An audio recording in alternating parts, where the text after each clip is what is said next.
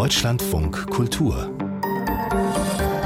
Lesart mit Joachim Scholl. Zu zweit werden wir sein mit dem Schriftsteller Simon Strauß und seinem neuen Buch, eine Novelle, die er genau so genannt hat. Zu zweit. Mit Ihnen sind wir hoffentlich viel mehr in dieser Lesart. Willkommen. Simon Strauß wird in diesem Jahr 35. Schon länger kennt man ihn als Theatermann und Redakteur der Frankfurter Allgemeinen Zeitung. Inzwischen hat er aber auch in der Literatur Fuß gefasst mit zwei hochgelobten Romanen und jetzt gibt es ein neues belletristisches Buch, die Novelle zu zweit. Schönen guten Morgen, Simon Strauß. Willkommen im Deutschland von Kultur. Guten Morgen, freue mich, dass ich hier sein darf. Man hat bei Ihnen vom ersten Buch an das große literarische Form- und Traditionsbewusstsein hervorgehoben. Hier schreibt ein Mann, der in der Literatur zu Hause ist, seine Klassiker kennt, alle Ton- und Stillagen sagen. Und wenn so jemand einen Text Novelle nennt, dann muss sie her, die ehrwürdige Definition von der unerhörten Begebenheit, wie sie Goethe in Stein gemeißelt hat. Was, Herr Strauß, ist bei Ihnen denn die unerhörte Begebenheit?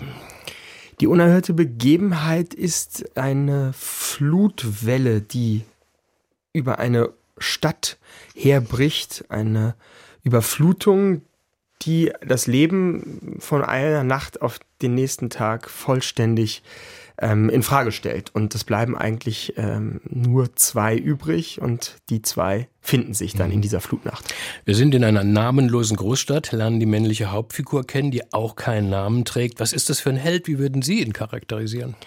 Es ist einer, der eigentlich ein Einzelgänger, typischer Einzelgängertyp ist, der sich aber eben in einer ganz bestimmten Hinsicht verbündet hat, und zwar mit den Dingen. Also er hat ein ganz besonderes ähm, Gefühl, eine, ein Sensorium eigentlich für das angeblich Unbelebte, was ihn umgibt. Und da hat er eine tiefe, ähm, ja, eine tiefe Leidenschaft eigentlich für dem zuzuhören, was äh, an dem alle anderen nur vorbeilaufen. Mhm, aber er ist jedenfalls ein ziemlich schlechter Kandidat für Zweisamkeit, ne?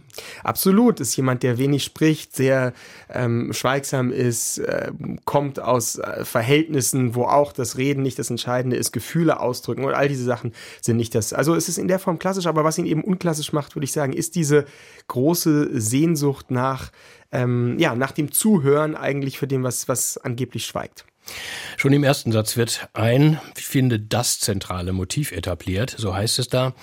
Jede Begegnung ein kleines Wunder.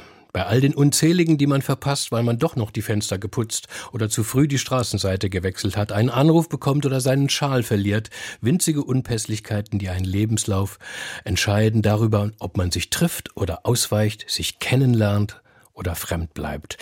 War das die Motivation, Inspiration der Kerngedanke für diese Novelle? Ja, das ist ja richtig bemerkt. Also für mich ist das wirklich ein Wunder, ja, diese Frage bei so vielen Menschen, die einem ja auch in so einer Stadt, kleinen, auch kleinen oder größeren Stadt umgeben, es gibt auch immer die Zufälle, die dann dazu führen, dass man zusammenkommt, nicht? Und dass man sich trifft, dass man eine Freundschaft angeht, sogar eine Liebe.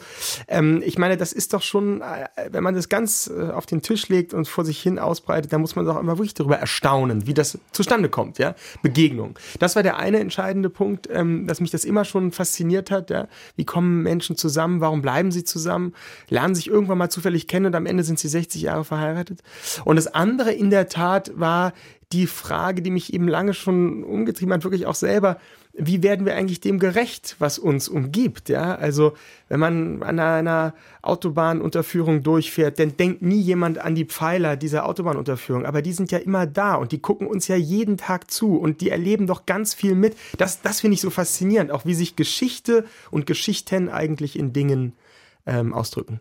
Zu den Dingen kommen wir gleich, aber erstmal ins Wasser. Also, Sie haben es schon gesagt, die Flut kommt. Und da entwerfen Sie Bilder, wie man sie bei der Katastrophe letztes Jahr im Ahrtal ähm, sehen musste und immer noch im Kopf hat. Immer ganz praktisch zeitlich gefragt, haben Sie den Text schon vorher begonnen oder erst dann? Nee, das war wirklich davor und es brach diese Flutkatastrophe in meinen Text hinein. Aha wenn man so will. Also das hat mich natürlich auch, wie soll ich sagen, erschüttert. Ich, das ganze Buch ist, ähm, auch wenn es vielleicht klassisch klingt, aber wirklich aus Träumen entstanden. Also ähm, ne, Anfang dieser Corona-Zeit waren wir ja alle zu Hause und ich habe die Zeit irgendwie irrsinnig verarbeitet in Träumen äh, und hatte eben auch apokalyptische ähm, Tra Traumsituationen und die habe ich dann, das ja immer das Schwierigste ist, versucht irgendwie einfließen zu lassen in meinen Erzählstrang. Man jedenfalls verpasst der Held alle Rettungsaktionen, ähm, einfach weil er schläft und also aufwacht und mitbekommt, was ist sind alle schon weg. Mutterseelen allein treibt er förmlich, also durch, durch die überflutete Stadt, um dann wen zu treffen, Herr Strauß? Ja, eine Vertreterin. Was für eine Vertreterin? Ich finde den Namen eigentlich wunderbar. Er, er ja. ist Teppichverkäufer, müssen wir, glaube ich, noch Das ist so richtig, genau. Er ist Teppichverkäufer, hat den Laden seines Vaters mehr oder weniger emotionslos übernommen, ähm, verkauft Teppiche, aber eigentlich hat er gar keine Lust, sich mit Menschen zu umgeben, haben wir ja gesagt. Er ist kein wirklicher Verkäufer. Aber diese Vertreterin, die auch wiederum nicht wirklich ein inniges Verhältnis zu Teppichen hat, das auch so nebenbei irgendwie macht, die stürzt einmal in sein Leben hinein, um dann für immer fort zu sein, angeblich nicht. Und die trifft er nun natürlich, wie soll es anders sein, in so einer äh, Novelle trifft er wieder ähm, und sie sie sie erleben gemeinsam, was diese Flutnacht eben eigentlich auch ähm, in ihnen selbst verändert, nicht? Weil er, der nie gesprochen hat, fängt auf einmal an, Sehnsucht nach dem Gespräch zu haben. Sie, die immer die überschäumende, äh, ganz leichte, easygoing Person war, wird auf einmal äh, erschüttert von diesem, von diesem Ausgangssituation der, der Flut. Also, was macht eigentlich das Natur Naturgeschehen um uns herum mit unserem Inneren. Darum geht's natürlich mhm. auch. Wie diese Begegnung, also dieses plötzliche auch radikale zu zweit verläuft, denn sie treffen sonst niemand mehr, ähm, das dürfen wir nicht verraten. Aber eng verknüpft mit dem ganzen Chaos-Szenario ist eben dieses weitere zentrale Motiv. Sie haben es schon angesprochen, das sind die Dinge, die Gegenstände, die Möbel, der Hausrat, all das, was jetzt durch die Fluten treibt und auch durch diese Katastrophe jetzt auch im Ahrtal, ne, plötzlich so, so offensichtlich wurde, was da alles im Wasser plötzlich weggeht, sozusagen ganze Leben, ganze Wohnungen wurden, wurden fortgespült und die absurdesten Sachen tauchen dann auf. Und ähm, Sie haben es schon, schon, schon annonciert, ähm, Herr Strauß. Dieser Held, der hat ein ganz besonderes Verhältnis zu den Dingen. Wie würden Sie es nochmal noch mal beschreiben? Ja, er glaubt irgendwie daran, dass die die ehrlicheren mh, hm, Berichterstatter sind über das, was Leben, Geschichte und Zeit angeht, ja. Und er kann das überhaupt nicht in Wort fassen, auch nicht theoretisch oder irgendwie so. Und ich könnte es auch gar nicht. Aber irgendwie das Gefühl zu haben, es umgibt uns, es umgeben uns doch Strukturen und Dinge, die älter sind als wir und länger leben werden als wir. Und die müssen auch irgendwas davon speichern. Ja, also fast so eine ja, Hoffnung darin, dass etwas bleibt und das bleibt eben in, in Dingen, in Bäumen, in dem, was uns umgibt und schweigt. Er spricht mit den Dingen, fragt sie sogar, herrliche Szene ist das, um Erlaubnis, sie zu benutzen. Ja, ja, ja, ja ich, manchmal denke ich doch, wir, wir benutzen doch alles immer ohne zu fragen. Wir schieben die Stühle hin, wir fassen die Zahnbürste an und dabei, das erleichtert unser Leben doch so enorm und wir haben eigentlich viel zu wenig Dankbarkeit gegenüber mhm. den Dingen. Wenn Menschen gehen, wenn sie sich scheiden lassen oder plötzlich sterben, dann bleiben die Dinge immer zurück, sie überdauern, sie halten durch. Das haben Sie den Brückenpfeiler schon erwähnt von der Autobahnüberführung. Man hat ja ausgerechnet, dass jeder Mensch in unseren Breiten so circa 10.000 Dinge Gegenstände in der Wohnung um sich hat und wie wenig kümmert uns das im Grunde. Wann haben Sie denn selbst angefangen, auf diese Dinge mehr zu achten? Ja, wissen Sie, es ist eben auch noch eine andere Urszene dieses Buches, die schon sehr lang zurückliegt. Ich war mal wandern in einem Wald und ähm, habe so ganz romantisch wirklich ein Haus, ein verlassenes Haus entdeckt, ja, tief irgendwie im Wald.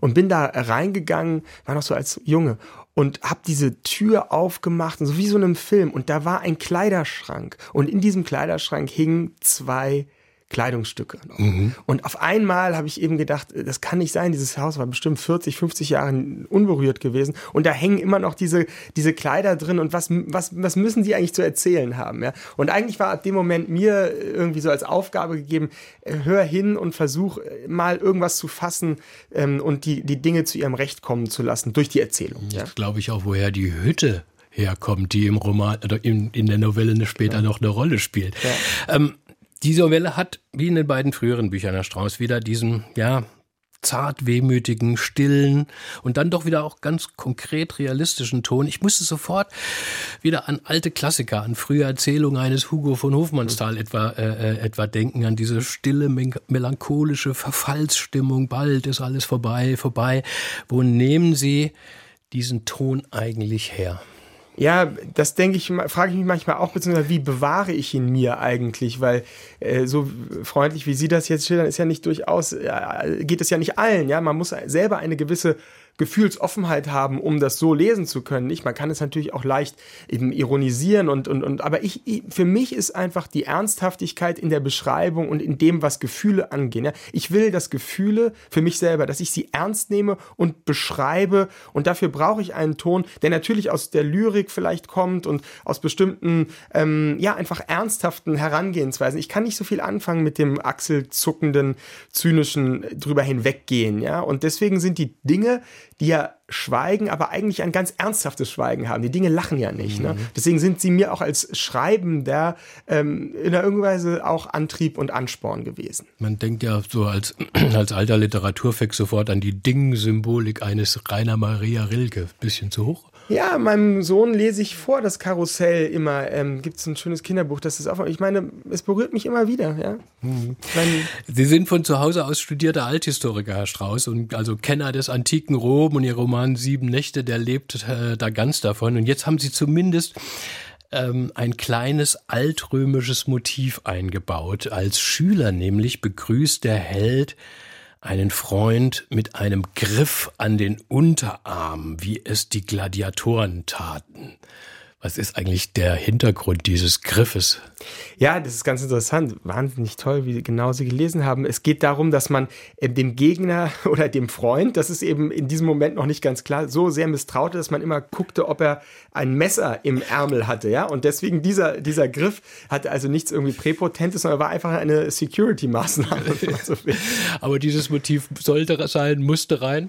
Ja, weil es natürlich dieses, diese tiefe Unsicherheit, die der ähm, Hauptdarsteller der, der Protagonist gegenüber seiner Umwelt hat, irgendwie äh, verdeutlicht. Nicht? Er, er weiß nicht genau, ob er sich auf die Menschen wirklich verlassen kann, ob sie nicht, wenn sie um die Ecke gehen, was sagen oder abfällig sind.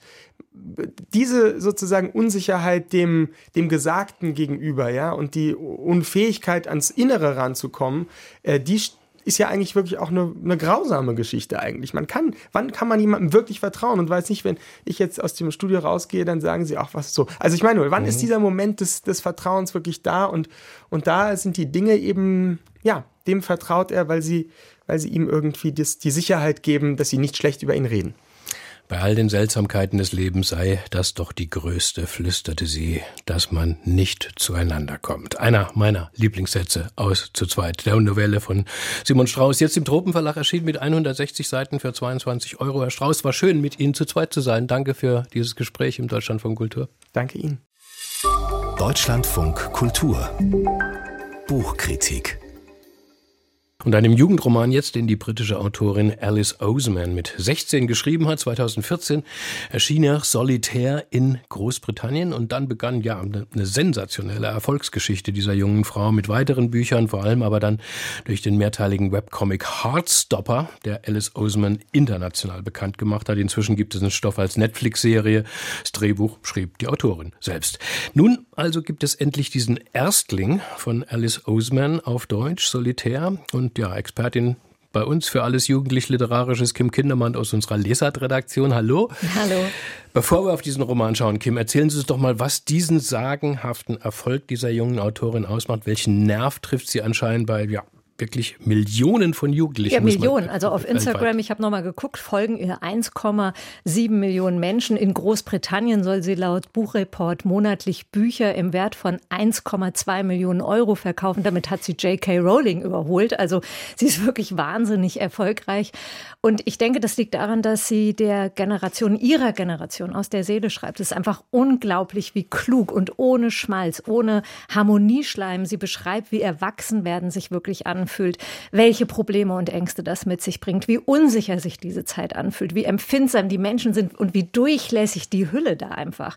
Und anders als eben derzeit ja auch sehr erfolgreiche Autorin für junge Leserinnen, vor allem die Autorin Colin Hoover, die erzählt eben immer so von dem weißen Prinz, äh, von dem Prinzen auf dem weißen Pferd, also Mr. Perfect, der kommt und dann ist dein Leben gut. Und damit bricht Alice Oseman, sondern sie sagt einfach, sei wie du bist. Du bist nicht immer du bist unvollständig, du hast Brüche, das gehört dazu und klischeehafte Stereotype, die sucht man eben bei ihr vergebens und ich glaube, das ist das, was ankommt. Und jetzt dieser Debütroman Solitär, keine Liebesgeschichte, so der deutsche Untertitel. Damit ging alles los. Die Hardstopper-Figuren, die haben hier einen ersten Auftritt, nicht wahr? Ja, das ist ganz lustig. Einige von ihnen, also zwar äh, die, die Hauptdarsteller von Hardstopper, Charlie und sein Freund Nick, die kommen hier vor. Und zwar ist Charlie der Hauptcharakter von Hardstopper. Der ist der kleine Bruder von Victoria Spring. Und das ist jetzt ihre Geschichte. Charlie und äh, Nick, die spielen sozusagen am Rande ein, äh, eine Rolle noch, indem sie jetzt Tori, wie sie verkürzt genannt werden will, begleiten. Aber sie sind nicht mehr wichtig sozusagen für den Verlauf der Geschichte. Hier steht im Mittelpunkt tatsächlich die 16-jährige Oberstufenschülerin. Die geht auf eine Schule, sie neigt zum Grübeln, sie stellt sich gern Dinge vor, die sie traurig machen, sie sieht überall das Schlechte. Und eines Tages werde ich sterben, heißt es dann passend gleich zum Anfang des Buches. Hm, aber was für keine Liebesgeschichte erzählt sie denn dann? Ja, es geht letztlich um Tori und ihren Platz in der Welt. Sie bloggt gerne, sie streamt gerne. Das Verhältnis zu ihren Eltern, das ist ganz schwer gestört. Das ist von Kommunikationslosigkeit und Unverständnis geprägt. Ihr, ihr Bruder Charlie leidet unter einer Essstörung. Das beeinflusst sie natürlich auch. Ihre Freundin Becky entwickelt sich zum Partygirl und damit in eine ganz andere Richtung als sie selbst. Und zwischendrin kommt dann noch die Gruppe, die anonyme Gruppe Solitär, die mit ihren Aktionen in der Schule für Unordnung sorgt, die unter dem Slogan Abwarten kann tödlich sein, immer wieder Aktionen startet. Und genau darin steht jetzt diese 16-Jährige und versucht sich und ihren Platz in der Welt zu finden. In welchem Ton, welchem Stil wird das eigentlich erzählt? Man mit über 300 Seiten ist das Buch ja ganz schön lang. Ja, und doch keine Seite zu lang, möchte ich sagen. Also mhm. es ist wirklich pointiert und bis zur Schmerzgrenze genau beschrieben, wie das Seelenchaos einer 16-Jährigen sich anfühlt. Und das zu einem Zeitpunkt, Sie haben es ja eben schon selbst gesagt, in dem die Autorin, als sie das geschrieben hat, selbst so alt war. Und ich glaube, dass ihre Ich-Erzählerin deshalb so glaubhaft und lebensnah ist. Da hat wirklich jemand geschrieben, wie es gerade ist. Und der Ton und die Haltung, die machen dieses Buch einfach, finde ich, zur Kultbibel für alle Teenager, weil die finden sich hier in einem Gegenüber, das ihnen vermittelt, auch wenn es dir so vorkommt, gerade in dieser Phase des Lebens, dass du alleine bist, du bist es nicht. Und das finde ich gut. Darüber hinaus muss ich sagen, als Mutter finde ich, ist dieses Buch Pflichtlektüre für alle Eltern. Denn auch wenn wir uns ja schemenhaft erinnern, wie diese Zeit war, ich weiß, dass ich schon mit 20 gesagt habe, nie mehr 13 sein wollen und dann 18, also bis 18. Und dieses Buch macht wirklich nochmal erschreckend deutlich, wie es sich wirklich anfühlt, was das wirklich für geschüttelte Zeiten sind. Es gibt so eine schöne Überschrift zum Thema von einem Kollegen vom Spiegel, glaube ich. Da heißt es, morgens wirst du beschimpft von den Kindern und abends kommen sie zum Kuscheln. Und genau so ist es. Und es ist so eine Zeit, dass man im Kontakt bleibt und dass man auch versteht, das ist wirklich kein Spaziergang, ein Teenager zu sein. Mhm. Nun ist es ja vielleicht so, Kim, ähm, dass viele Leserinnen und Leser die Hardstopper-Serie kennen als Comic und auch als TV-Serie jetzt. Ähm, verdirbt das einem womöglich die Lektüre des Buches ein bisschen oder macht sie vielleicht sogar besser? Ja, genau. Es macht eine Erweiterung. Also das, was ja in Hardstopper war, war es eben diese homosexuelle Lebenswelt, das Coming Out, wie die ganzen Schwierigkeiten, die das begleitet. Und jetzt hier in diesem Buch geht es eben um eine hetero um ein Heteromädchen, die aber eben auch von Freundschaft sorgen, von Erfolgsdruck in der Schule und letztlich eben um die Frage, mit der Frage befasst ist, wer bin ich, wer will ich sein? Und über 300 Seiten begleitet man jetzt diese 16-Jährige, taucht wirklich in diesen Gefühlstrudel ein, erlebt, wie schwer es ist, Antworten zu finden, Nähe zuzulassen, weil Tori wehrt sich wirklich gegen jeden und allen selbst und deswegen kommt jetzt keine Liebesstory gegen einen Jungen, der schwer an ihr interessiert ist und sie kann es nicht zulassen. Sie verstrickt sich immer mehr. Und ich finde halt wirklich nochmal, dass sie dem allen so eine, eine Fläche bietet und so tief geht. Das ist einfach wohltuend. Danke. Kindermann über Solitär, keine Liebesgeschichte von Alice Oseman, jetzt auf Deutsch im Löwe Verlag. Übersetzt von Anja Galitsch. 320 Seiten kosten rund 17 Euro. Mehr zum Buch zur Autorin. Auch die Besprechung von Kim Kindermann. Die stellen wir ins Netz auf unserer Seite www.deutschlandfunkkultur.de. Straßenkritik. Ich bin Karin und komme aus Bonn und ich habe das Buch von Susanne Pastor gelesen und dann steht einer auf und öffnet das Fenster. Das Buch fand ich unheimlich toll und unheimlich berührend, weil es um das Sterben geht von der Protagonistin, die eine schlimme Diagnose bekommt dann einfach gezeigt wird, wie sich ihr Leben damit abspielt und wie dieser Übergang vom Leben zum Sterben stattfindet. Und das ist auf eine ganz besondere und humorvolle Weise erzählt. Also das Schwere bekommt durch diesen Humor so eine ganz besondere Leichtigkeit. Ich würde das Buch allen empfehlen, die so einen ganzheitlichen Blick auf das Leben und auf das Sterben haben möchten. Aus dem Rheinland, aus Bonn kommen in dieser Woche unsere Straßenkritiker und Kritikerinnen. Den Auftakt macht Karin mit diesem Tipp und dann steht einer auf und öffnet das Fenster. So heißt der Roman von Susan Pastor, erschienen als Kiwi-Taschenbuch mit 288 Seiten für 11 Euro. Deutschlandfunk Kultur, wo wir jetzt noch auf die schönsten deutschen Bücher schauen wollen. So genau heißt ein Wettbewerb, den die Stiftung Deutsche Buchkunst alljährlich auslobt. Ab sofort können Verlage wieder Bücher dafür einreichen. Wir sind jetzt mit der Geschäftsführerin der Stiftung verbunden, Katharina Hesse. Schönen guten Tag. Ich grüße Sie. Was ist für Sie denn ein schönes oder schönstes Buch? Privat und beruflich mittlerweile das Gleiche. Das war nicht immer so. Ähm, für mich ist natürlich ein schönstes Buch erstmal ein Buch, das ich gerne in die Hand nehme und gerne lese, wo mich der Inhalt interessiert. Und wenn der mir dann noch so präsentiert wird, dass es auch gut zu lesen und schön zu lesen und leicht zu lesen und äh, inspirierend zu lesen ist, dann ist es für mich ein schönes Buch. Worauf genau fällt denn der Blick gleich von mehreren Jurys bei diesen schönen Büchern? Was ausgezeichnetes müssen Sie den haben? Ja, der geht natürlich viel, viel tiefer. Wir haben einen relativ großen Kriterienkatalog, äh, den die Jury auch vorgelegt bekommen, den sie auch äh, abarbeiten muss, sozusagen. Das geht über technische Details, ähm, sowas wie Druck, äh, Satz, Buchbindung, äh, wie ist das Papier, bis hin zu gestalterischen Details. Also da geht es sehr um die inhaltsgerechte Konzeption. Ist es erschließbar, was da ähm, gezeigt wird, ohne dass man es lesen kann. Äh, wie ist die Hierarchie in so einem Buch? Also gerade bei wissenschaftlichen Büchern oder bei Sach- oder Fachbüchern ist es sehr wichtig, dass man eine Orientierung hat. Äh, wo befindet man sich im Buch? Also bei allen, die man nicht linear liest, also nicht von vorne nach hinten, gibt es eine Gliederung, gibt es ein gescheites Register. Äh, bei Romanen ist es einfach ganz entscheidend, ähm, wie ist der Satzspiegel? Kann ich es gut lesen? Ist die Mikrotypografie gut? Ist es, ja. Ähm, spiegelt es das wieder, was es irgendwie auch inhaltlich macht. Also eine, mhm. ein Krimi wird eine andere Typografie haben als eine Romance, sagen wir es mal so. Wer, Einfach. Wer, wer, wählt denn hier die schönsten Bücher aus? Also wer, wer, wer ist denn da so in der Jury? Ja, Sie hatten ja schon gesagt, es ist ein mehrstufiges Juryverfahren. Wir haben insgesamt über 20 Jurorinnen und Juroren. Ähm, wir gewichten, das sind sieben Personen pro Jury. Das sind äh, hälftig äh, Gestalterinnen, Gestalter, freie Gestalter und die andere Hälfte sind Herstellerinnen und Hersteller aus Verlagen. Ähm, und dann gibt es immer noch eine Zusatzperson, das ist entweder eine Buchhändlerin ähm, oder tatsächlich ein Techniker, ähm, ein Buchbinder, ein Drucker, der mhm. mehr auf die technischen Details guckt. Schon seit einiger Zeit, Frau Hesse, da wird in der Buchbranche viel über Ressourcen und Nachhaltigkeit mhm. diskutiert und auch ja mit Sorge geklagt. Das Papier wird knapper, die Energiekosten sind auch gerade im Druckereigewerbe explodiert.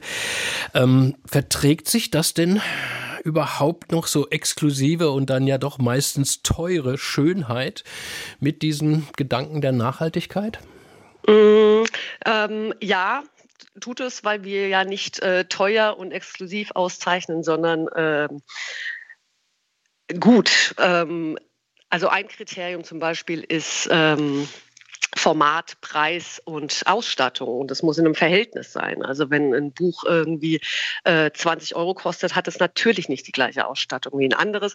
Der Umweltaspekt spielt eine Rolle ähm, dass die Energiekosten und das Papier teurer wird. Das war im letzten Jahr auch schon so. Wir haben davon noch nicht so viel mitbekommen. Mal gucken, wie es dieses Jahr ist.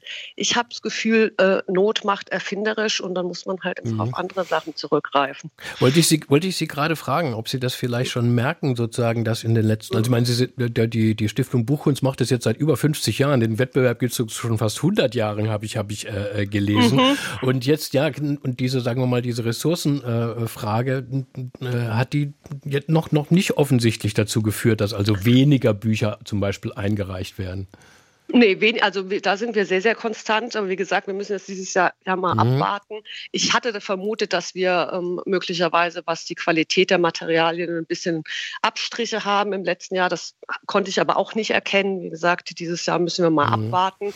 Ähm, aber bei meinen Gesprächen mit den Herstellern die lassen sich ganz kreative Lösungen einfallen. Mhm. Ähm, wie viele Bücher werden denn da so eingereicht pro Jahr? Gibt's da ähm, so circa 700 im, im, im, mhm. genau. Machen das nur Verlage oder sind das auch, können das auch Einzelpersonen einreichen? Oder sind es meistens Verlage wahrscheinlich, ne? Ja, nee, nee, also es sind natürlich viel Verlage, aber es dürfen durchaus auch Designstudios, äh, es dürfen auch Druckereien oder Buchbindereien Bücher einreichen. Ähm, die Bedingung ist halt, dass es eine Auflage von über 500 hat, eine ISBN und äh, im Handel erhältlich. Mhm. So wir, werden Ihnen hier in der Lesart, Frau Hesse, in der nächsten Woche genau dieses Thema Nachhaltigkeit ausführlich mhm. behandeln in einer Themenwoche. Ähm, Vielleicht kommen wir dann nochmal auf Sie zurück oder, oder später mal, äh, wenn Sie sagen, oh Gott, es wird nur die Hälfte eingereicht. Aber was halten Sie denn eigentlich von der Idee, dass man sagt, man produziert eigentlich weniger Bücher als diese Zehntausende äh, im Jahr, dafür umso schönere? Äh, ich finde die Idee ganz hervorragend, aber es versendet sich ja. Nein, ich finde die Idee ganz hervorragend. Ähm, äh, Klasse statt Masse ist immer eine gute Idee. Mhm. Man ist, äh, fünf, ich habe gelesen, 25 äh, Bücher kommen in die engere Wahl und die konkurrieren dann um den Hauptpreis 10.000 Euro. Ähm, wann ist es denn soweit? Wann wissen wir denn, welches das schönste Buch des Jahres ist? Naja, was die 25 schönsten sind, werden wir am 18. Juni verkünden. Aha. Und das, den Preis der Stiftung Buchkunst, das Schönste, was man ja so gar nicht sagen kann, aber der wird dann äh, am 8. September verkündet mhm. bei der Preisverleihung. Haben Sie schon mal gespickt? Haben Sie schon eins gesehen, so von den Einreichungen? Nee, wir haben gestern angefangen. Ich ah, habe ja. gespickt äh, bei unseren Online-Formularen, äh, aber ich habe noch keins gesehen. Katharina Hesse von der Stiftung Buchkunst, danke Ihnen für dieses Gespräch im Deutschlandfunk Kultur. Alles Gute. Sehr gerne.